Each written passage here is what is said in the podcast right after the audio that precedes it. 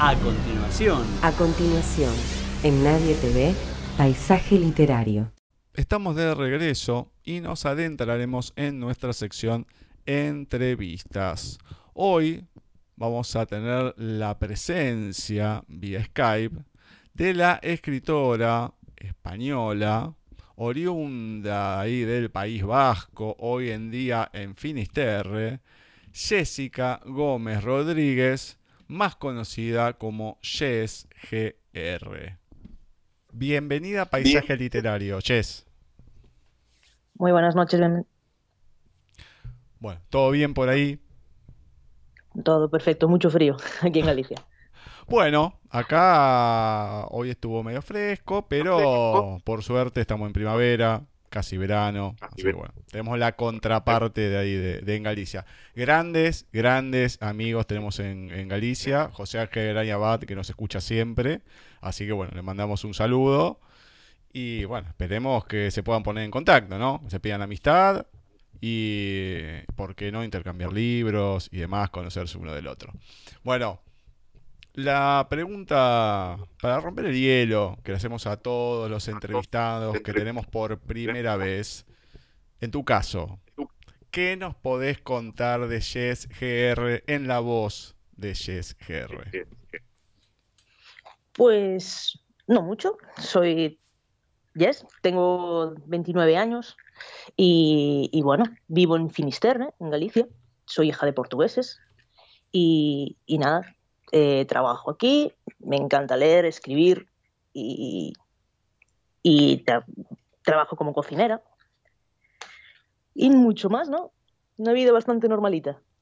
Bueno, muy bien, muy bien, perfecto. Entonces, ahora vamos a lo siguiente. Eh, ya que te tenemos acá por dos libros que has publicado y demás, comentame tu vida, cómo comenzó con la literatura y luego cómo llegaste o cómo ah. llegó a tu vida la, escritura, ¿no? La necesidad o el querer plasmar en el papel tus propias historias. A ver, yo recuerdo desde, desde niña, ¿no? Yo siempre he leído, me ha gustado leer y ya desde niña era una afición que tenía. Después supongo que, que por la adolescencia y cosas así que pasan en la vida que lo fui dejando, lo fui dejando hasta que hace unos, unos años pues volví a retomar la lectura de nuevo y la forma de, a la hora de escribir, eh, yo siempre he tenido estas, estas historias locas en la cabeza, ¿no? Eh, al principio esto pensaba, típico, ¿no? Estar siempre pensando en esas cosas y, dices, bueno, tonterías mías. Y un día, pues hablándolo con una, con una amiga, me comentó, ¿por qué no lo pones en papel? Y dije, bueno, pues lo probé. Al principio lo primero que pensé cuando terminé el primer manuscrito fue, es una porquería, la verdad, fue lo que pensé pero, pero no, al final fui puliéndolo un poquito y pues así salió lo que trae la marea. Pero vos tenías alguna base literaria, no sé, de, de, leer de chica, que te guste, o no sé, has estudiado, no, no digo letras precisamente, ¿no? Pero, no sé, ¿te has metido en el tema o solamente te, esas ideas que tenías y de golpe, tac, decidiste Exactamente. Exactamente. No fue algo, no tengo ninguna base, ni tengo nada. A ver, siempre me ha gustado leer, ¿no? Y todo tipo de textos, nunca le he hecho ascos a nada. Pero, pero lo que es escribir en la vida fue hace cosa de dos años o así que me, que me dio por, por probar y me gustó el resultado. ¿Y cómo fue ese proceso? A ver, más allá de sentarte, empezar a escribir, a ver, la historia ya la tenías en la cabeza, cómo la empezaste, cómo fue todo ese proceso. La historia empecé porque vine, vine a vivir a Finisterre, ¿no? Y aquí no sé si, si, lo sabréis o recordaréis que en el 2002 hubo una, una catástrofe medioambiental, mm. el, hundimiento del, del barco Prestige. Y, y la gente por aquí siempre comentaba, y escuchaba muchísimas historias sobre lo que los militares, cuando vinieron a limpiezas de las playas, hicieron por aquí, ¿no? Que revolucionar el pueblo de alguna manera, un pueblo de menos de 5.000 habitantes, y de repente pues se vio invadida de gente gracias a ese, a ese suceso. Y pues yo lo que siempre tuve eso en la cabeza, ¿no? De decir, ¿y si una historia entre una lugareña y un militar porque las hubo, en realidad no, no es una historia basada en hechos reales, pero en realidad sí, sí que hubo ese tipo de historias. Es más, hay muchísimos hijos no reconocidos de militares en este pueblo, hay hoy en día. Y, y pues se me ocurrió así, lo tenía en la cabeza y, y dije, ¿por qué no? Y me puse a ello. Me senté un día y me puse a ello. Bueno, está bien, No, no, no, me quiero adelantar tanto todavía, porque ya me dan ganas de, preguntar, pero antes, antes. A la hora de, de, leer, vos decís, bueno, que has leído de todo, no tenés problema, pero algún libro que vos sientas que ha sido fundamental en tu vida, no sé, a partir de ese libro o te cambió un pensamiento, decís, no, esto es lo que me gusta, un libro que vos recuerdes o que digas, este es mi libro de cabecera. Pues supongo que como toda escritora de romántica tiramos mucho a, a los británicos, ¿no? Y Jane Austen, Orgullo, eh, Orgullo y Prejuicio, es uno de mis libros preferidos. Es un libro que, que me encanta y que, y que, supongo que será mi libro de cabecera toda la vida. Bueno, bien, a la hora de escribir, ¿cómo, cómo haces? ¿Por las noches, por las tardes, todo de corrido? ¿Cómo haces en la mecánica que tenés para escribir? Pues siempre que tengo tiempo, ¿no? Yo trabajo, como ya te dije, trabajo de, cocinera en un restaurante, trabajo de, marzo a octubre y de octubre a marzo lo dedico única y exclusivamente a escribir, a leer todo lo que puedo, ¿no? Cuando puedo y, a escribir. Y normalmente lo que suelo hacer es eso, sentarme cuando tengo tiempo y, dejarme llevar. Hay días que estoy durante horas, hay días que, que casi no, no salen las palabras o lo que sea y al final pues lo dejas solo un momentito. Pero, pero sí, lo, siempre que puedo, pues intento, intento hacerlo. Después, yo no soy de lápiz y papel, supongo que seré demasiado moderna. El, el móvil siempre anda conmigo y, y, siempre que estoy en algún lado y se me ocurre algo, lo que sea, pues abro el blog de notas del móvil enseguida y, y lo apunto todo y lo llevo más o menos así. Pero no tengo un, un sistema específico, ¿no? Solo sencillamente yo creo que voy, eh, tengo las ideas ya en mi cabeza, esas historias en la cabeza y después voy, voy improvisando sobre la marcha. Bueno, te iba a preguntar precisamente cómo complementás la escritura con tu profesión. Ahora, ¿por algo en particular de marzo a octubre y después de octubre a marzo? ¿Ese parate o ese tiempo nada más de, trabajar? O sea, no sé, porque hay, mm, es por una temporada. ¿Cómo es eso? Por la temporada de verano, aquí en, aquí en Finisterre, pues hay muchísima más gente. Entonces, el restaurante en el que yo trabajo, como muchos otros, pues solo están abiertos de marzo a octubre. Y pues es el tiempo en que tengo trabajo, ¿no? Los otros cuatro meses, pues los tienes de vacaciones y es cuando puedes dedicarte enteramente, pues, a hacer lo que te gusta, lo que a mí me gusta, por lo menos. ¿Y eso cómo se complementa? A ver, porque hay que estar cuatro meses, no sé si te siguen pagando un sueldo, si se paga más durante los meses anteriores para poder saldar los otros cuatro meses. Exactamente, te pagan más durante los meses anteriores y siempre vas guardando para, para el invierno, ¿no? Invernando de alguna manera. Tienes que guardar durante el verano para el invierno y después, bueno, con, con la Seguridad Social Española también, pues siempre puedes acceder a, a la prestación por desempleo en, en invierno y complementa un poco el sueldo que deberías tener. Bueno, bastante, no sé, uno lo, piensa, también acá hay bastante problema de desempleo también, ¿no? Pero uno lo piensa y digo, bueno, qué, qué inestabilidad, qué... Mm, a ver, no solamente en lo que es el trabajo, sino en uno, decir, bueno, otra vez cuatro meses, esperando, más allá que lo dediques para, para escribir y demás, ¿no? Pero nunca está ese temor de decir, y después de los cuatro meses, que, no sé, va a venir de vuelta, lo voy a poder agarrar el trabajo, o al contrario, cuando están llegando la finalización de todo ese periodo de trabajo, decir, uy, ahora vienen los cuatro meses que no trabajo. O sea, ¿cómo lo tomás? O vos y en general todas las muchas personas debe pasar lo mismo. Yo particularmente me, me, considero una afortunada, ¿no? Yo llevo, tengo más o menos un puesto fijo y, llevo ya seis años, bueno, el próximo año ya hace siete, en septiembre hace siete años que, trabajo en el mismo restaurante y de alguna manera me considero afortunada por tenerlo, ¿no? Y sí, es muy duro porque en verano, en verano trabajas muchísimo, en verano es una, barbaridad las horas que trabajas y el, y el, el, cansancio, ya no solo físico, sino emocional, ¿no? más trabajando en una cocina, pero, pero después estás deseando que termine y cuando estás en casa estás deseando empezar. Es, es una barbaridad, es una barbaridad de verdad. Y, y eso, pero no, yo no tengo ningún problema, yo sé perfectamente que tengo mi puesto de trabajo asegurado por el momento, vamos, asegurado de alguna manera. Y, y sí, estoy deseando que, que, llegue el momento de irse, de irse a casa, que unas buenas vacaciones merecidas y, y, aprovechar el tiempo para leer, escribir y hacer lo que te gusta, porque en verano no tienes absolutamente ningún tiempo. Esos ocho meses estás eh, comprometida de alguna manera con el trabajo y no, no tienes tiempo para nada más. Perdón que te pregunte, lo que pasa es que a uno le, llama la atención, pasa acá en algunos lugares, ¿no? También costeros, pero eh, la, primera vez que me, toca entrevistar a alguien así, bueno, y las sensaciones de la persona, más allá de lo que uno escribe, el escritor se mueve mucho por los por los sentimientos, por las emociones, bueno, todo un torbellino de cosas que después se va se va en la escritura. Eh, todo el mundo, como decís, estás trabajando en la época que todo el mundo está veraneando.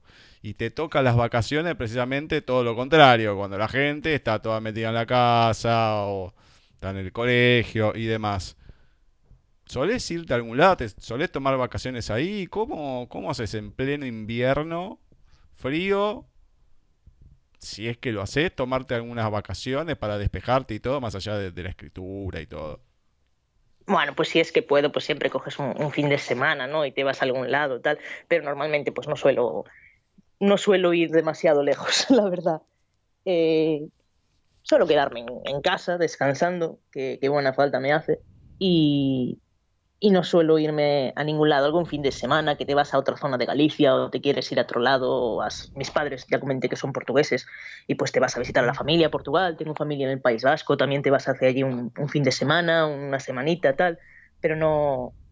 Y bueno, el trabajar mientras los demás disfrutan, pues es, es una porquería, pero bueno, es lo que hay, ¿no? es lo que hay. Cada vez uno siempre... a mí siempre me ha pasado de, cuando uno está vacacionando o en algún otro lugar, no importa, vas a comer ocasionalmente. Y vos decís, bueno, uno está acá comiendo, está tranquilo, qué sé yo, digo, pobre la, la, otra persona que tiene que estar 48 horas por día trabajando acá y todo para servirte.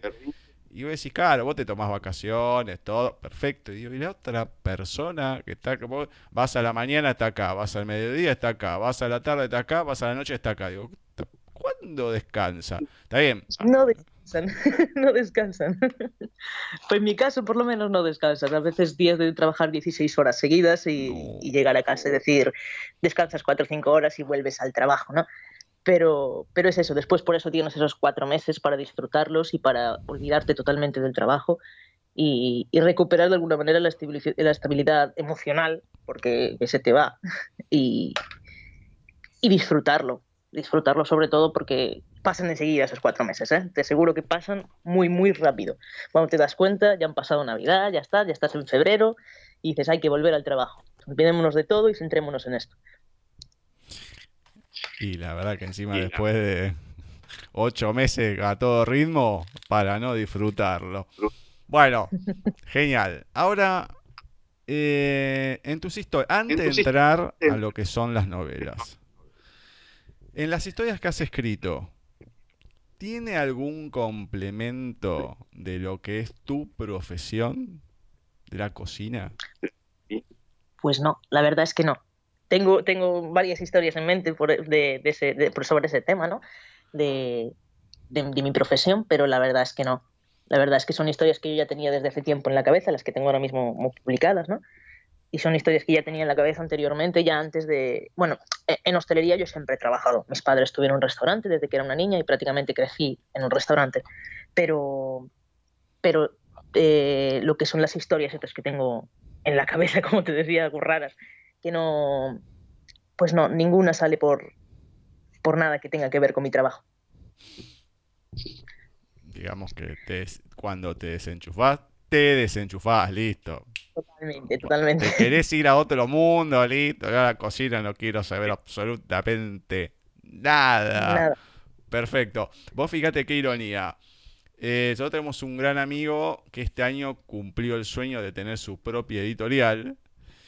Tipo muy serio, Francisco Rullán, genial. Y eh, Sí, sí. lo primero que hemos leído de él acá, que él había dejado de escribir, y luego- siempre comento lo mismo, la gente ya debe estar otra vez lo mismo. Luego de ese impulso de, de leer simplemente uno de sus microrelatos, comenzó, escribió tres novelas, bueno, así siguió. Pero lo, lo primero que leímos acá fue precisamente todos microrelatos relacionados a la cocina. Cocina. Entonces, digamos, él no se dedicaba a eso, ¿no? Entonces uno va viendo, bueno, eh, hay veces que, no, sí, la profesión no la quiero plasmar acá, listo, me lo saco de la cabeza, y más en tu caso con tantas y tantas y tantas horas. Ay, Dios mío, lo que debe ser. Bueno, vamos. Pues la verdad es, Sí, pero decime. aquí, sí, en, aquí, en, aquí en Finisterre la verdad es que hay muchísimos emigrantes argentinos que fueron para allá y volvieron y es una, una barbaridad. Es más, aquí se tiene la costumbre de tomar el mate todas las tardes y es, yo creo que es uno, uno de los pocos pueblos de Galicia en los, que, en los que se para por la tarde para tomar el mate la gente en tal y las costumbres argentinas se lle- llevan llegando por aquí. Mirá vos, a mí me... Vos fíjate qué, qué estrecho que es el lazo, porque acá en, en Argentina, ya te lo deben haber contado, pero a todos los españoles, indefectiblemente a todos le dicen gallegos. Eh, Entonces, cuando conocí a este, este amigo, José, y a la mujer, Fina, en un momento, hablando con, con la mujer, acá se lo planteé. Digo, no, no sé de dónde viene, porque además que encima el, el decir gallego es como decir me- bruto, o sea, sí, sí. y, pero ¿por qué? Y, y ella me explicaba que los primeros, inmigra- los primeros inmigrantes que hubo de, de- de España fueron gallegos y se bajaban de la montaña y se iban directamente a. Argentina. O sea, eran verdaderamente brutos, brutos. Entonces, claro, se ve que los primeros que llegaron eh, eran de Galicia y todo, y bueno, y quedó directamente gallego para toda la eternidad. Y tenía un amigo, Salvador, que es de, de Sevilla. Claro, yo siempre le dije Salvador porque uno sabe que es despectivo decirlo de esa manera, por lo menos acá. Eh, más si no sos de Galicia. Eh, y un- a un muchacho dice, ¿por qué me dice gallego si yo soy andaluz? O sea, ¿qué- qué- ¿a qué viene? Eh, Entonces, claro, explicándole todo, diciendo, che, flaco, no se lo digas más porque uno no lo dice así, lo dice más de cariño, pero eh, no le gusta. Llamalo por su nombre, tiene un nombre directamente. Imagino allá los argentinos, ¡eh, argentino! Entonces, bueno, pasa cuando uno está en, en otro lado, pero esas cosas, esas cosas, esos lazos que tenemos con, con España y bueno, con Galicia más precisamente. Este programa no es la excepción, ¿no? Sí, la verdad es que sí. Yo creo que están ligados, mu- muy ligados los, los, los gallegos a los argentinos. ¿Quién no tiene alguien en la familia que haya, que haya emigrado a Argentina alguna vez y que y muchos han retornado, otros siguen allí, Mm. otros se han perdido la pista, pero, pero todos. Yo creo que más, yo lo he visto desde que me he venido a vivir a- aquí a Finisterre hace siete años y, y lo he visto que eh, prácticamente en todas las familias algún miembro se ha ido a Argentina. Alguno está por allí o, o estuvo o Mm. sigue y le han perdido la pista o siempre algún miembro de la familia. Mirá vos, y ahora que estaba pensando, la mayoría, por lo menos de lo que yo tengo conciencia que he conocido, eh, con lugares gastronómicos, o con un bar, o un tipo bodegón, lo que fuera, pero todo relacionado con, con la Bueno, comida y en abundancia encima. Los españoles somos mucho de ir a bares, ¿no? Es la fama que tenemos. No, no, te digo que a mí, yo tengo un bodegón a la vuelta de mi casa y me canta. Pero mm, uno, o sea, como el, el- Como el- el japonés eh, tintorero y así sucesivamente con algunas profesiones que a lo mejor tienen más un cierto estilo de negocio, pero el, hoy en día no, es mucho más amplio, ¿no? Pero en la antigüedad eran muchos lugares de, de comida y de buen comer. Por eso lo resalto. O sea, vos vas a un lugar español y te sirven como uno quiere comer. En abundancia, nada de gourmet ni nada por el estilo. O sea, sí hay que comer. Pero bueno, así después estamos, ¿no? Que reventamos todos. Pero no importa. No importa. Ahora sí, vamos con lo que trae la marea que ya nos anticipaste un poquito, pero bueno, comentamos un poquito más de, los pormenores de, esta novela. Lo que trae la marea es una, es una novela romántica, muy romántica, y, se, basa en, eso, en la época del prestige, después de la catástrofe, como una, una lugareña se enamora de, de, uno de los militares que viene a la limpieza de las playas, un hombre que tiene sus, sus problemas, su, que al principio es difícil entenderlo, ¿no? Pero que todo se resuelve a lo largo de la trama. Y, y que se enamora perfectamente de él, pero tiene el, conflicto ese de que él no es de aquí y se irá y que tarde o temprano pues acabará sola de nuevo. Y la, historia se basa más que nada en eso, en, en, enseñar también gran parte de lo que es el, pueblo de Finisterre, los lugares, los sitios. Es una historia que, en la que los secundarios tienen mucha importancia, los personajes secundarios una historia de, en las que se, las relaciones entre padres y hijos también se, se, basan mucho. Y es una historia que yo creo que, que, es interesante leerla, ¿no? Porque, ya le digo, que, quien, tiene, quien le gusta el género romántico, pues es, es una lectura casi obligatoria. Bueno, muy bien. Coméntame para que la gente se tome, empiece a tomar empatía y demás más allá de nombrarlos, ¿no? Patricia, este norteamericano, la abuela, comenta un poquito más de la personalidad de cada uno. Pues eh, Patty es una, es una, chica totalmente independiente, vive con su abuela, pero en realidad es, es, muy independiente. Ella trabaja como compositora musical y trabaja también como, como camarera en, en, el bar de un amigo.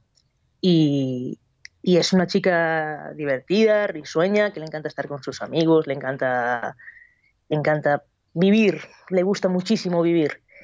Y, y, eso, la abuela es una persona muy, muy enternecedora, una persona con, con sus años, una persona con, con, su, con su saber estar, con su, con su vida vivida, ¿no? Y, y ella, pues eso, eh, conoce al, chaval este, Azcón, que viene, es un militar, que ya es, es, de un mundo distinto. Él es de un mundo completamente distinto, un, un, hombre que ha, ha vivido toda la vida con su padre, que también es militar, y, y que no le gusta comprometerse en ningún lado, ¿no? Pero cuando llega aquí, pues, pues tiene ese, ese flechazo por esa chica. Y al final, pues, pues terminan enamorándose y, viviendo una historia de amor muy bonita. ya has comentado un poco de que hay historias ahí que han pasado así. Eh, ¿Sabes de alguna que... A ver, cito lo último que está en la sinopsis de la novela, ¿no? Lo que la marea trae, esta no tarda en reclamarlo. Precisamente, ¿conoces alguna historia que haya pasado así de, de reclamarlo o que vuelvan o se hayan quedado? Pues yo conozco varias historias, conozco historias de, parejas, que matrimonios que se han formado a partir de ese, acontecimiento y de, otros que, ya te digo, hay muchos hijos de, militares no reconocidos aquí. Historias pasajeras que, en los que ellos se fueron, los militares se fueron, no volvieron y pues quedaron aquí y las mujeres que quedaron aquí pues, pues rehicieron su vida, ¿no? De alguna manera.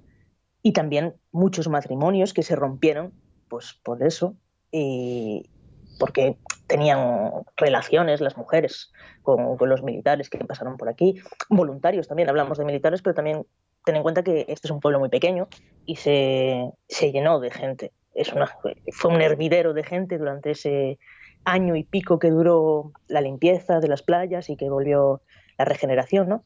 Y, y se llenó de gente, muchísimo forastero, muchísima gente de fuera. Es más, cambió el, eh, el modo de ver a la gente de fuera, la gente al forastero, en este pueblo, que era más cerrado, un pueblo más pequeño, más cerrado, y, de alguna manera cambió la manera de ver a la gente de fuera. Y ya se, se abrazó de otra manera el turismo hacia aquí, el turismo en Finisterre, el turismo por esta zona, ¿no? por toda Costa de Morte.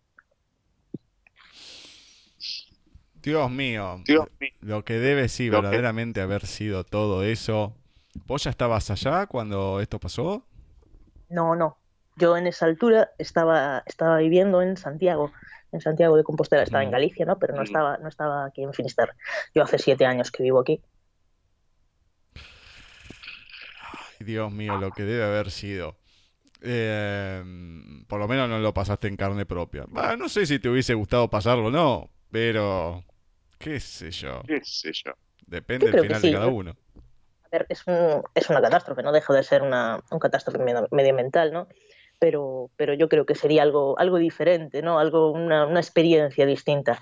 Y la gente que ha, que ha vivido aquí, pues, y lo vivió de primera mano, lo cuenta con, no solo con, con temor por, por, por, lo que vuelva a poder porque lo que pasó, ¿no? Por, lo, por si puede volver a pasar en, alguna, en algún momento, en algún lado, pero, pero también con, con nostalgia, por decir que en, aquellos tiempos todo, todo fue distinto. Hubo, fue una experiencia más, una experiencia para todos. Digamos que fue como las historias, ese punto de inflexión que a partir de ahí ya no hay vuelta atrás, digamos que ahí ya cambió todo para Finisterre. Para Finisterre. Sí, la verdad es que sí. Para Finisterre y para muchos pueblos de los alrededores. Yo hablo de Finisterre porque vivo aquí, ¿no? Pero, pero Musía, Camariñas, toda, toda esa zona, toda la zona de Costa de Morte lo, lo vivió de primera mano. Y, y, cambió la manera de ver a la gente de, a la gente de fuera. Dejaron de ser forasteros y dejaron, abrieron sus puertas de alguna manera para, para acoger a muchísima más gente y gente de fuera que en ese momento lo veían como, como algo malo, ¿no? Yo creo que, siempre en pueblos pequeños tienen esa idea de decir, cuando vienen de fuera, pues no es nada bueno. Pero cuando, cuando pasó eso, pues lo vieron de otra manera, les abrieron los ojos a decir, bueno, pues eh, tampoco es tan malo, al contrario, ¿no? cuanto más gente viene, pues más, más crece el turismo, más, es bueno para todos. Yo creo que eso es, es la base de, del turismo y de, y del, de todo, de hostelería, de, absolutamente todo. Bueno, eso es importante, la verdad que sí, el turismo eh, siempre hace crecer la economía de una región, de un país y demás. Así que, bueno, hace crecer en todo sentido, no solamente económicamente a la gente que vive ahí, eh, sino en todo. O sea, al país, todo, siempre que entre dinero, bueno, es bienvenido. Está bien que se llevan un montón de mujeres, ¿no? Pero bueno, ya eso es otro, es otro tema. Pues ya digo, cada uno lo ha vivido de una manera particular. Bueno, y ahora vamos a eh, tu novela que la estás presentando ahora dentro de poquito. Sí, el día, el día 7 es, es el, lanzamiento el día 7, la primera publicación. Y a ver, muy nerviosa, a ver qué, sale de todo esto. Bueno, entonces coméntame sobre la trampa de Erin. La trampa de Erin, pues es, es, una historia completamente distinta a lo que trae la marea, ¿no? Es una historia que está ambientada en Estados Unidos, en Nueva York, y, y ya deja atrás es en sí una, novela romántica también, pero ya con mucha más acción, intriga, con, misterio, con muchísimo, muchísimas cosas distintas a la otra, ¿no? Es un cambio completamente abismal de una a otra. Y, nada, la trampa de Erin, pues eh, el personaje principal es Erin, es una, chica que ha vivido una infancia muy, muy dura, que termina en la cárcel tras matar a su padre y, después, tras salir de la cárcel, pues empieza a trabajar para, un mafioso, ¿no? Para un mafioso y trabajando, trabaja robando información confidencial en empresas. Y nada, eh, al final pues tiene que infiltrarse eh, en la empresa de, un, millonario, eh, Kevin Ross. Y el caso es que la, la chavala es una... Ten en cuenta que la chavala es una persona sin sentimientos de alguna manera, ¿no? Tiene sentimientos pero no los muestra. y, él hace que consiga de alguna manera derretir ese hielo, ese caparazón de hielo que hay alrededor de ella. Quería leer acá la sinopsis. A ver. Esperemos que salga bien esto, ¿no? Ah, esperemos que sí. De La trampa de Erin. Durante toda mi vida solo he hecho dos cosas bien. La primera fue matar a mi padre, lo que me llevó a la segunda, trabajar para Enzo. Robarse me da bien. Soy buena manteniendo la calma en situaciones de estrés. Mis nervios de acero nunca me abandonan. Por eso me llaman Ice. Nadie ha conseguido adentrarse en mi vida ni hacer dudar mi temple. Esa soy yo, la chica de hielo. O lo era hasta que un guapo y semidesnudo hombre se me cruzó en mi camino. En mi trabajo. Solo hay dos reglas. Nadie puede saber a qué me dedico y si acepto un encargo, lo termino sea como sea. Y aquí estoy, infiltrada bajo las sombras del único hombre que me ha hecho perder la compostura. ¿Conseguiré cumplir mi misión? ¿Puede un solo hombre hacer tambalear todo mi mundo? Mi nombre es Erin y Kevin Rose está a punto de caer en mi trampa.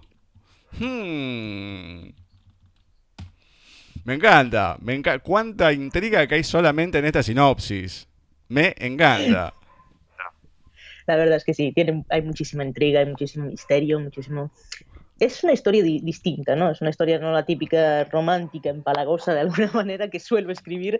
Eh, es más, tiene mucha acción, tiene, tiene comedia, muchísimas escenas que yo creo que van a, arrancar más de una carcajada.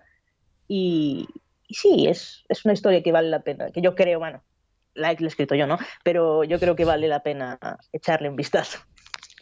Además que encima siempre se dice que en, las novelas el comienzo es muy importante porque si uno empieza medio lento y demás, la gente no se engancha y dice, uh, tengo que leer todas estas páginas.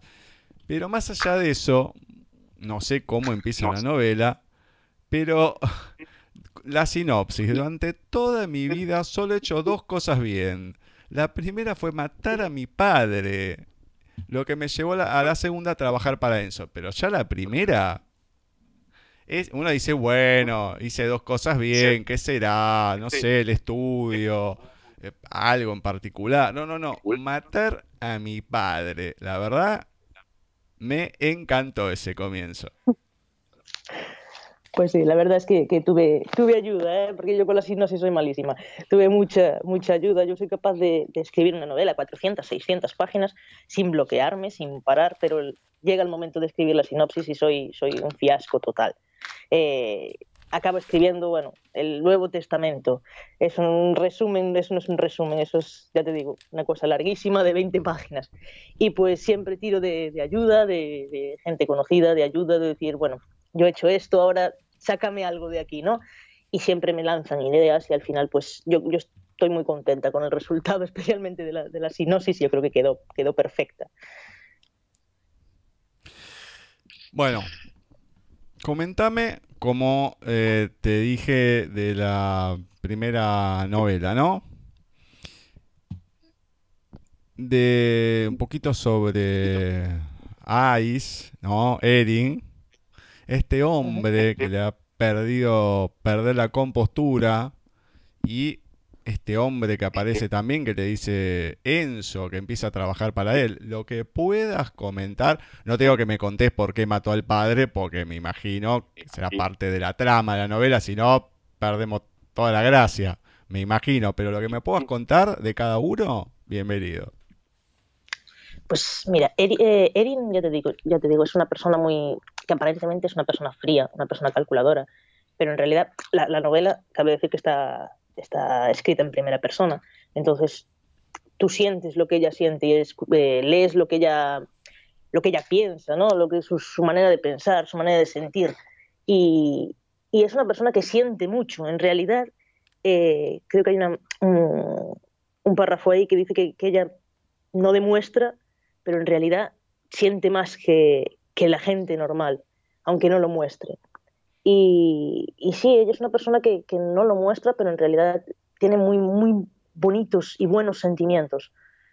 Y, conoce a ese, hombre, Kevin Ross, que, que no es el típico, yo creo que estamos acostumbrados a ver en las típicas novelas, el típico ligón, ¿no? Y el típico mujeriego, y para nada, es un hombre de familia, es un hombre que, que le gusta estar con su familia, que le gusta estar, tienen, siempre ha tenido novia formal, nunca ha sido mujeriego, y, lo conoce y pierde totalmente la compostura, pierde su la capacidad de hacer su trabajo, de, robar, bueno, de que es, es, buena robando, ella misma lo dice en la, en la sinopsis, ¿no?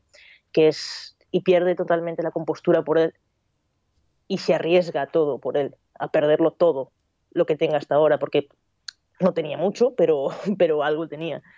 Y, y lo que, lo que ha sido de su vida se arriesga a perderlo todo por, por él. tenemos a la ladrona y al, al, chico, bueno, de familia, tranquilo, estamos esta contraposición, que por lo general se suele dar, no digo en todas las novelas, todas las historias, pero uno en el, en el común lo tiene más al revés, ¿no? Que está la chica bien, la chica de buena posición y, bueno, el, tirado, el que no tiene nada, el que es más, como se dice acá, el chanta, el vago. O sea, acá invertimos los papeles. Si hay algo que yo tengo muy claro es que eh, yo no soy capaz de escribir una, una novela, yo creo que nunca lo seré, en el que la mujer no tenga carácter. Yo creo que eso es, yo soy una mujer de mucho carácter y yo creo que, que eso también se lo transmito de alguna manera a mis personajes y, y no concibo escribir una novela en la que la mujer sea la típica damisela en apuros. Oye, no lo veo mal, yo siempre he leído de todo, ¿no? Y, y, he leído de eso también, pero no siempre me gusta que los personajes tengan muchísimo carácter, especialmente las mujeres. Y, y no, no creo que pueda nunca escribir una, la típica damisela de apuros y que sea rescatada por el príncipe, ¿no? Eh, mis personajes siempre tienen mucho carácter, especialmente los femeninos, ya te digo. Bueno, hoy en día tampoco en, en desuso, ¿no? Ya no hay tantas historias. A ver, yo lo que leo siempre digo lo mismo, Stephen King, Asimov, Asimov ya está muerto hace rato, o sea que no, no hay mucho nuevo para leer. Eh, Stephen King sí, va escribiendo de a poco, pero ha ido variando, ha tenido las protagonistas fuertes, ha habido animales, ha habido espectros, ha habido hombres, bueno, ha sido un, poco, poco de todo, no es como que se ha quedado tanto en, bueno, predominante en las historias es un hombre o una mujer. Pero hoy en día, qué sé yo, me parece que ya es literatura. A ver, literatura, los clásicos, leerlos, bueno, sí, genial, punto. O las típicas de... Hasta las de princesas han cambiado. Ya todas las historias de princesas de Disney y demás son directamente de, cuchillo en liga y la ballesta en el hombro y vamos para adelante. Sí, la verdad es que sí. Eso es algo bueno, es algo bueno. Que la mujer nos dé más protagonismo también es algo bueno. Así que, sí, a, ver, todo tiene su atractivo. Y, eso, pero mucho más. Hace. Uno puede jugar con las facetas de los personajes. La gama es mucho más amplia que solamente, como decimos, la damisela en apuros y punto. O sea, eh, no sé, acá tenés una amplitud para poder abrir el abanico y sacar cualquier cosa, o sea, cualquier cuestión de la personalidad, buena, mala, visceral, no importa, lo que sea. Y eso da muchísimas más herramientas al escritor, ¿no? Que las puede tener para poder plasmarla en el escrito y, bueno, y hacer una historia que pueda disparar para cualquier lado. ¿Cómo se te ocurrió escribir? ¿De dónde surge la, la, la idea o la inspiración para escribir La trampa de Erin? Pues la verdad, si, si te quisiera decir, no lo sabría. eh, ya te digo, yo siempre he tenido estas historias en la cabeza, estas historias locas. Y yo creo que al principio de verdad que me sentí algo, algo rara, ¿no? Algo rarita de decir, ¿será normal? Todo el mundo lo tiene, ¿no? Porque yo siempre he pensado en estas cosas. Yo creaba una historia en mi cabeza y la representaba una y otra vez y la iba puliendo en mi cabeza.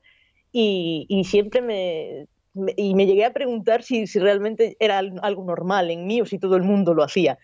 Y, y ya te digo, era una de esas historias que, que, yo tenía en mi cabeza y que quería, quería llevar al papel. Te puedo asegurar que todo el mundo no lo tiene esa capacidad. Y, y, lamentablemente, porque, a ver, una persona que no tiene imaginación es una persona seca. Hoy en día, sin ir más lejos, eh, uno lo ve en, no sé, yo lo veo con mi sobrina, la más chica y demás. Es como que si no tienen un, un celular, algo tecnológico, no saben qué hacer como que la, a ver, no digo que no lo puedan usar ni nada, pero es como que no, no se fomenta lo que es la, la, imaginación. Si uno no la tiene innata, o sea, de alguna manera hay que fomentarla. Entonces, esa, esa magia que es la, la imaginación, el poder crear historia, juegos, etcétera, etcétera, etcétera, hoy en día, eh, desgraciadamente, es para pocos, ¿no? Tu caso es distinto porque, bueno, ya va un poquito más de la, la, imaginación de crear una historia y punto, no, no, va más allá. No, sí, yo que te digo, desde, desde siempre, yo recuerdo que ya desde niña, pues tenía los típicos de los dibujos, ¿no? Y le sacabas a partir de ahí, de una película de dibujos, lo que veas, pues yo sacaba mi propia historia. Yo en mi cabeza, pues los personajes eran a mi manera. Y, yo recuerdo hacer eso toda, toda mi vida. Y ya te digo, cuando llegué a un momento en que, en que me, llegué a plantear seriamente si era algo normal o si había algo raro en mí, ¿no? Porque yo decía, esto será normal, que yo tenga siempre estas historias en la cabeza y que, y que las, las plantee de manera distinta y cree una historia con su principio, su, su centro y su final, ¿no? Y, y pues al final pues me sirvió de algo, ¿no? Al pensar que estaba media loca, pues me sirvió de algo. Nunca hay que pensar eso, siempre hay que sacar el máximo provecho de lo que uno tiene. Y es mejor, es mejor tener esa locura encima que ser una persona, como dije anteriormente, seca, que no tenga, eh, más allá de la imaginación, que no tenga gracia, no tenga inventiva, no tenga iniciativa, o sea, eh, es mucho mejor lo tuyo que, mucha gente que conozco que te digo que es más quedada. Es, más. Sí, es más quedada que una planta. Así que con eso te digo todo. Bueno, si te parece, yo tengo acá un fragmento, más allá de lo, lo que leí de la sinopsis, de La trampa de Erin. ¿Te parece que lo compartamos? Sí, perfecto. Fragmento de la trampa de Erin de Jess Gr. Miro extrañada hacia la casa. Las luces del piso inferior están encendidas. ¡Qué raro! A estas horas ya deberían estar todos durmiendo. Mi corazón empieza a golpear con fuerza en el interior de mi pecho. Ha pasado algo, estoy segura. Corro por el sendero hacia la puerta principal y abro la puerta con la llave. No veo a nadie y tampoco se escuchan voces. Mamá. Susurro por si acaso Frank está dormido. Miro en la cocina, la luz está encendida pero no hay nadie. Camino de puntillas hacia el salón y me quedo de piedra al ver a mi madre tirada en el suelo cubierta de sangre. ¡Mamá! grito corriendo hacia ella y arrodillándome a su lado. ¡Mamá! Mírame, por favor. Agarro su cabeza y la pongo sobre mis piernas mientras las lágrimas corren por mis mejillas. Ha sido por tu culpa. Giro la cabeza hacia la procedencia de esa voz y veo a Frank de pie con la ropa cubierta de sangre y con una botella de licor casi vacía en la mano. ¿Dónde coño estabas? ¿Crees que puedes largarte por ahí toda la noche como una furcia? ¿Qué has hecho, Frank? Le pregunto entre sollozos mirándole con rabia. ¿La has matado? ¿Has matado a mamá? No, tú la has matado. Si estuvieses en casa, esto no hubiese pasado.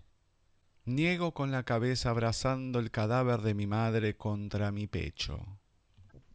¡Buah! Bueno, a ver, impresionante. La tensión que tiene este fragmento ya lo dice todo y creo que ya resolvemos un poco la historia de lo del padre. No sé por qué, pero... Y encima, eh, ¿cuántas veces, en cuántas historias reales escuchamos algo similar? Sí, la verdad es que sí. Es, está en el pan nuestro de cada día, ¿no? Yo creo que enciendes las noticias y, y es algo que escuchas a diario. Además que encima, no sé, yo me, me indigno y me río a la vez cuando escucho eh, la típica situación de un lado o del otro, de maltrato y demás, y de pedir perdón y todo, decir, no, bueno, pero por tu culpa, si vos no hicieras tal cosa, yo en esto no lo haría. o sea, es muy sencillo, si hay algo que te molesta, lo hablas, te separás y punto. O sea, pero eh, llegar a un cierto límite, la verdad que no tiene, no tiene sentido. Eh, y esto creo, por eso te digo, refleja mucho, mucho lo que pasa. Y es algo cortito, pero está todo condensado en estas pocas líneas. Lo, lo que puede llegar a ser la, la, historia en general. No sé si todo tiene esta misma tonalidad o solamente es la, la tensión de un momento pues es, prácticamente el, inicio, ¿no? el, prólogo y, es una manera de, enseñarte más o menos cómo se fue creando el personaje de Erin, cómo ella acabó siendo la persona que es. Increíble, la verdad, increíble y claramente uno, la gente va llegando muchas cosas que, que hace límites eh, uno dice, bueno, algo tiene que haber atrás de todo esto para que se llegue a esta situación. Bueno, claramente lo de Erin lo podemos entender, pero al dedillo. Así que muy, muy bueno, muy bueno el, fragmento que, que, me mandaste para leer porque está muy bien elegido. Y bueno, la verdad que Esperemos que la gente se quede con la intriga, bueno, y empiece a escribirte y todo, y, tenga las ganas de, de poder seguir leyéndolo, ¿no? Porque siempre es lindo poder escuchar algo y después, obviamente, continuar la historia. Así que los invito a todos a conseguir eh, la trampa de Erin. Bueno, Chess, comentame dónde la gente, para ir eh, finalizando, dónde la gente puede encontrar primero lo que trae la marea y después dónde pueden conseguir esta última novela, La trampa de Erin. Eh, pues lo que trae la marea está disponible en Amazon, eh, tanto a la venta como en digital y, papel, como en Kindle Unlimited. Y la trampa de Erin a partir del día 7 pues también va a estar, va a estar disponible allí. En Amazon eh, yo siempre, siempre publico en Amazon y, allí pueden encontrar las dos, tanto en papel como en, como en digital. ¿Solés hacer presentaciones de los libros? No, no suelo hacerlas. A ver, eh, estoy ahí en, pensándolo, hacer alguna en el próximo, que tengo un, proyecto más adelante, pero, pero por ahora nada.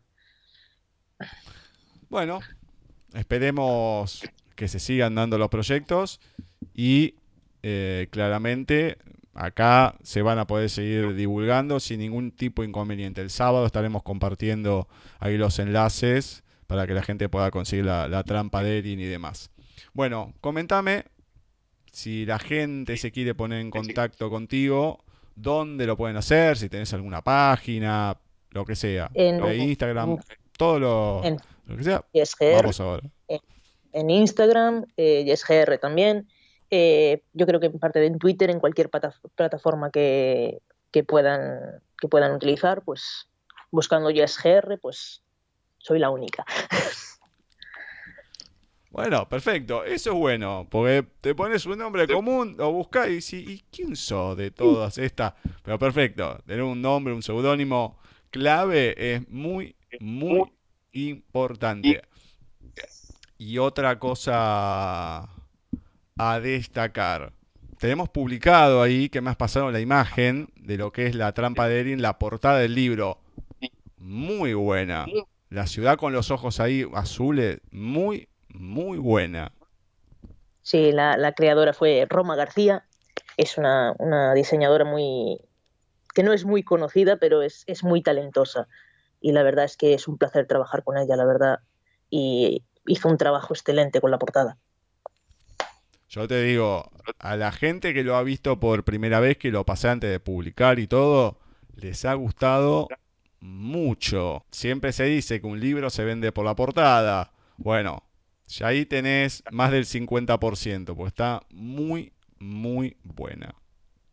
Así que manden nuestras felicitaciones y obviamente que, siga así. Después cualquier cosa que nos pase el contacto, si nos querés pasar, lo hacemos promo, publicamos algo, porque la verdad, uno siempre habla de los autores, o a veces de los músicos, de los escultores que solemos tener y demás, pero de las personas que hacen la, maquetación, bueno, siempre están ahí como en un lugar un poco más relegado.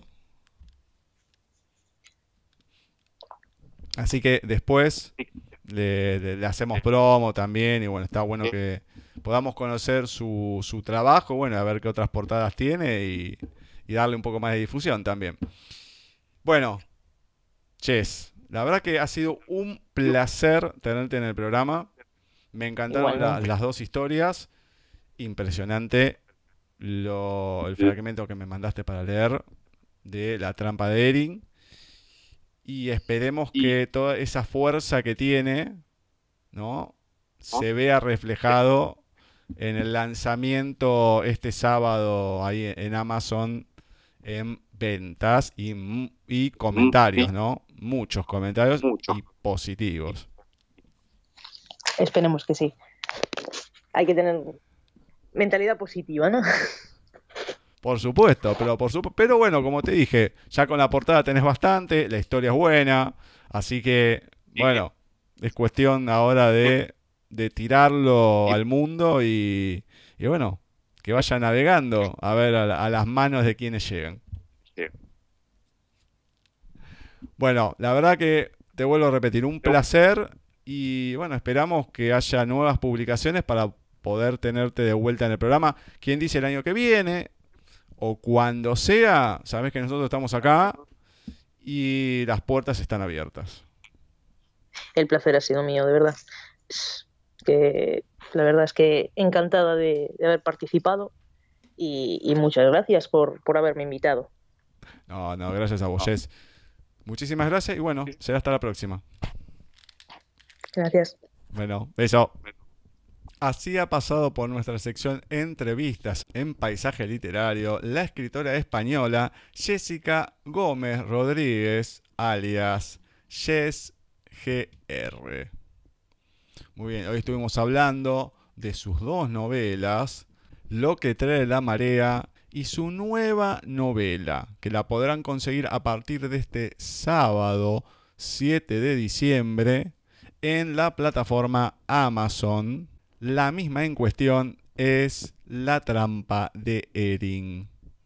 Como ya les comenté, de Jess GR, Jessica Gómez Rodríguez. Espero que hayan disfrutado de estas dos historias que nos ha estado comentando, tanto, como ya les dije, lo que trae la marea y la trampa de Erin, por lo menos el fragmento que les leí, nos ha dejado con la sangre helada, con Ice, la protagonista Erin de esta novela atrapante. Felicitamos a Jess, esperamos que tenga mucho éxito con esta última novela, esperamos que haya muchas más para volver a tenerla en el programa. Nosotros nos despedimos, nos vamos a esperar el próximo miércoles, esperemos, esperemos que podamos tener el anticipo de un evento que vamos a asistir el 15 de diciembre, o sea, este sábado no, el próximo, sobre la publicación de una novela, sobre la publicación de un libro de... sobre la publicación de un libro de micro relatos eróticos. Así que donde va a estar participando uno de los entrevistados que estuvimos este año, el primero que tuvo el, privilegio el primero que tuvo el privilegio de tener una entrevista doble, que ha sido el señor Sebastián Toniocchi. Así que ahí estaremos. Nosotros los despedimos y nos encontraremos, como dijimos, el próximo miércoles en otro programa de Paisaje Literario.